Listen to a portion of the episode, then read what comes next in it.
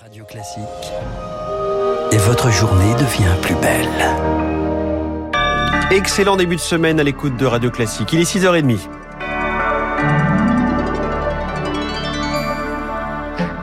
La matinale de Radio Classique avec François Geffrier. Et le journal de 6h30 présenté par Marc Tédé. La Finlande et la Suède ont annoncé l'une et l'autre hier être candidates à une adhésion à l'OTAN. La Suède attend un feu vert purement formel du Parlement aujourd'hui, deux mois et demi après l'invasion russe en Ukraine. De quoi se placer sous la protection de l'organisation en cas de conflit avec la Russie. Eric Kioch, c'est un véritable coup dur diplomatique pour Moscou, mais pas seulement.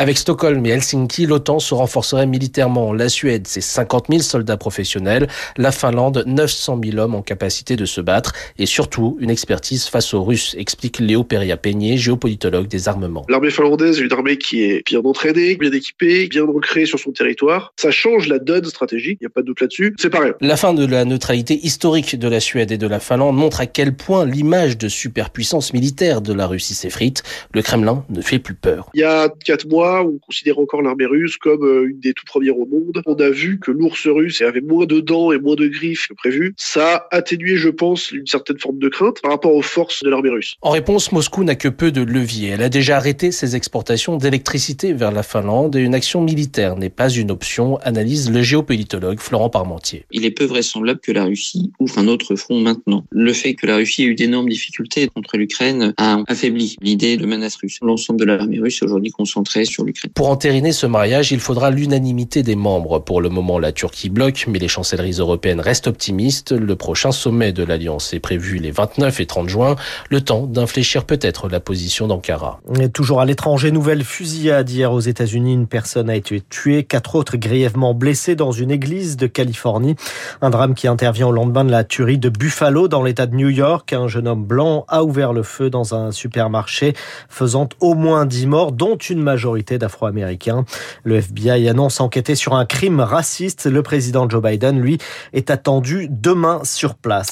En France, le burkini sera-t-il bientôt autorisé dans les piscines grenobloises? À l'initiative du maire Europe Écologie Les Verts, Éric Piolle, le conseil municipal se prononce aujourd'hui, mais le sujet divise jusque dans les rangs de la majorité, où 13 élus pourraient voter contre le projet. L'association Alliance citoyenne, qui est à la manœuvre pour obtenir cette autorisation, parle, elle, d'égalité Écoutez son directeur Elias Benazib.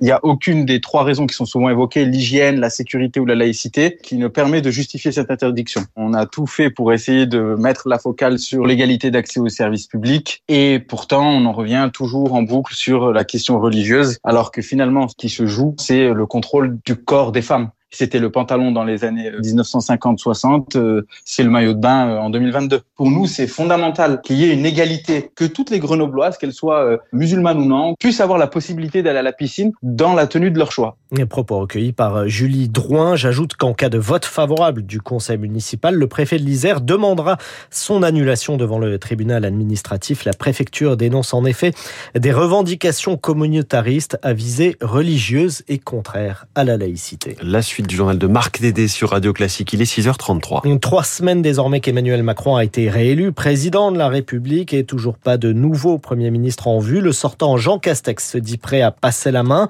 sans remords ni regret. Interview à lire aujourd'hui dans le Parisien aujourd'hui en France. Il affirme n'être candidat à rien. En attendant, à un mois des législatives, les 12 et 19 juin prochains, l'heure est au dépôt des candidatures. Les prétendants à l'un des 577 sièges de l'Assemblée nationale peuvent dès aujourd'hui et jusqu'à vendredi déposer leur dossier à la préfecture. Le point sur les conditions et les démarches avec Elodie Wilfried. C'est l'une des élections les plus ouvertes. Tous les citoyens français de plus de 18 ans peuvent se porter candidat aux législatives. La loi prévoit néanmoins quelques restrictions. Sont inéligibles les personnes sous tutelle ou reconnues coupables d'infractions électorales. S'ajoutent à cette liste les condamnations pour crimes et certains délits comme les violences ou les escroqueries. Si les conditions sont remplies, rien n'oblige le candidat à se présenter dans une autre circonscription que celle où il vote. Mais il doit bien sûr n'en choisir qu'une. La déclaration doit ensuite être déposée personnellement par le candidat ou son suppléant à la préfecture. Lors du dépôt, il doit désigner un mandataire financier en charge de ses comptes de campagne, conformément aux règles de financement de cette dernière. C'est aussi à ce moment que les candidats indiqueront à quel parti ils souhaitent remettre l'aide publique dont ils pourront bénéficier en tant que députés. Près de 38 000 euros par an pour chaque député élu. Une manne financière précieuse pour les partis, assurée pendant 5 ans, d'où l'importance pour ces derniers de proposer le plus de candidats possible. Une précision signée Elodie Wilfried. Face à la crise alimentaire, le patron des Restos du Cœur sonne l'alerte. Des dons en baisse et le nombre de bénéficiaires en hausse, ainsi que des prix qui augmentent. L'association pourrait voir son action menacée, s'inquiète son président Patrice Douré.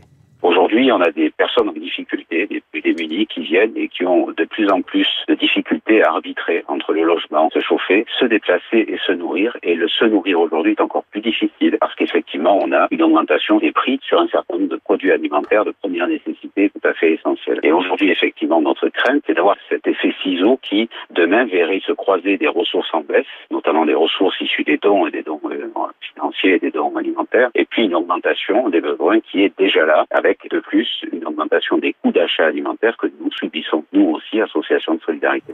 Patrice Douré, président des Restos du Cœur, joint par Martin Zuber. Un mot de tennis pour terminer. Le numéro 1 mondial, le Serbe Novak Djokovic, remporte le Masters 1000 de Rome. Il a battu en finale le Grec Stefanos Tsitsipas. Djokovic qui ne boycottera pas le tournoi de Wimbledon, même s'il regrette l'exclusion des Russes en raison de la guerre en Ukraine. Voilà qui prive de tournoi le numéro 2 mondial, Danil Medvedev. Ça nous promet un beau Roland Garros. Hein. Les qualifications commencent euh, aujourd'hui, je crois. Et le tournoi lui-même commence donc dans une semaine. Merci, c'était le journal de Marc Tédé. Vous revenez tout à l'heure à 7h30.